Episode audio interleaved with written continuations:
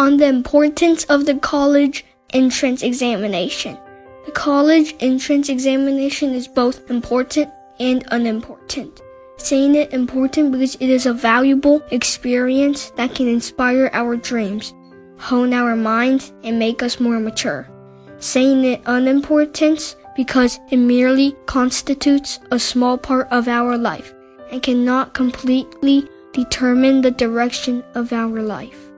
Other than this examination, there are still many choices and opportunities ahead.